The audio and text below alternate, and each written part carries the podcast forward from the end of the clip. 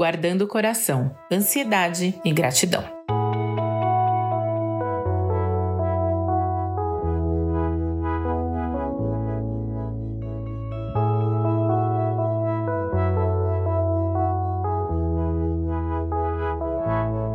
Sim, nesse último episódio da série sobre as emoções e outras coisas que guardamos no coração, vamos ver duas delas: a ansiedade e a gratidão. E eu relacionei as duas por conta do versículo de Filipenses 4:6, que diz: Não andem ansiosos por coisa alguma, mas em tudo, pela oração e súplicas e com ação de graças, apresentem seus pedidos a Deus. Ansiedade é algo tão próprio do ser humano que encontramos outros versículos além desse de Filipenses que falam sobre o tema. Ansiedade é excesso de futuro. É não viver o hoje sem pensar no amanhã. Aliás, não só pensar, mas se preocupar e muitas vezes até se desesperar pelo que ainda virá. Viver no futuro nos impede de viver o hoje muitas vezes. Portanto, a ansiedade nos faz perder tempo, energia, perder a vida e viver em um estado de permanente tensão. Sonhar é bom, planejar é bom. Inclusive, já falamos sobre isso essa semana, né? Mas o excesso de controle e de planejamento pode elevar os nossos níveis de ansiedade e de estresse, o que afeta a nossa qualidade de vida, a nossa saúde mental e até os nossos relacionamentos. E a pandemia, por exemplo, fez crescer na população mundial distúrbios de ansiedade e depressão, de acordo com um estudo que foi publicado no último dia 8 de outubro no periódico científico The Lancet.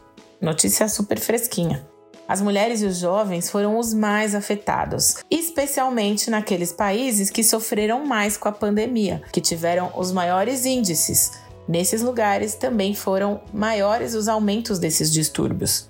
E realmente, né, nós temos muitos motivos para ficarmos ansiosos. A própria pandemia e tudo que vem junto com ela, a nossa saúde dos nossos queridos, as finanças, o futuro do país. Mas quando nos voltamos para a palavra de Deus, ela nos diz para não ficarmos ansiosos e preocupados com amanhã, mas que nós devemos buscar a Deus e entregar a Ele os nossos anseios, desejos, planos e sonhos.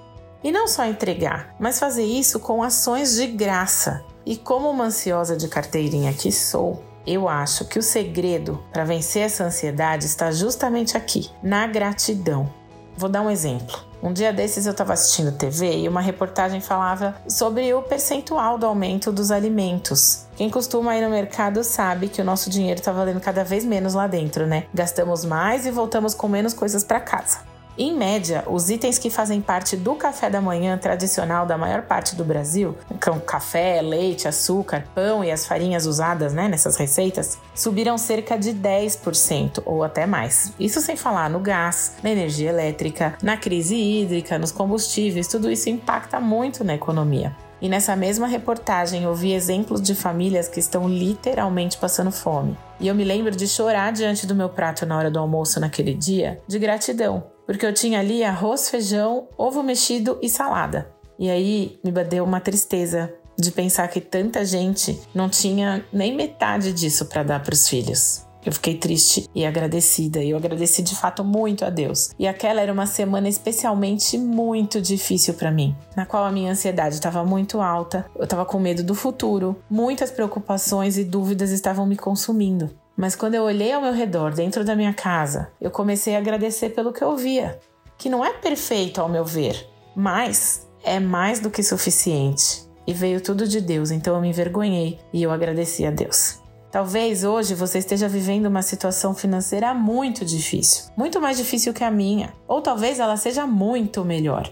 E essa não seja uma necessidade sua, não importa. Dê graças. A gente não pode deixar para fazer isso só quando tiver tudo bem. A mesa farta, a conta no banco com um saldo bacana, a gente com o emprego dos sonhos, um carro bonito na garagem, roupas e sapatos novos, viagens agendadas, os nossos relacionamentos perfeitos e sem brigas, os filhos obedecendo sem questionar, todo mundo vendendo saúde com notas ótimas na escola. A gratidão deve ser uma prática diária, ainda que seja em meio a lágrimas e súplicas. Não vivam preocupados com coisa alguma. Em vez disso, orem a Deus pedindo aquilo de que precisam e agradecendo-lhe por tudo que ele já fez. Esse é o versículo de Filipenses que eu li lá no começo. Que guardemos a gratidão no nosso coração, mesmo em meio ao caos, mesmo pedindo ou suplicando socorro a Deus. Que isso seja carregado de gratidão, que a nossa súplica seja carregada de gratidão, porque ela é uma arma poderosa contra a ansiedade.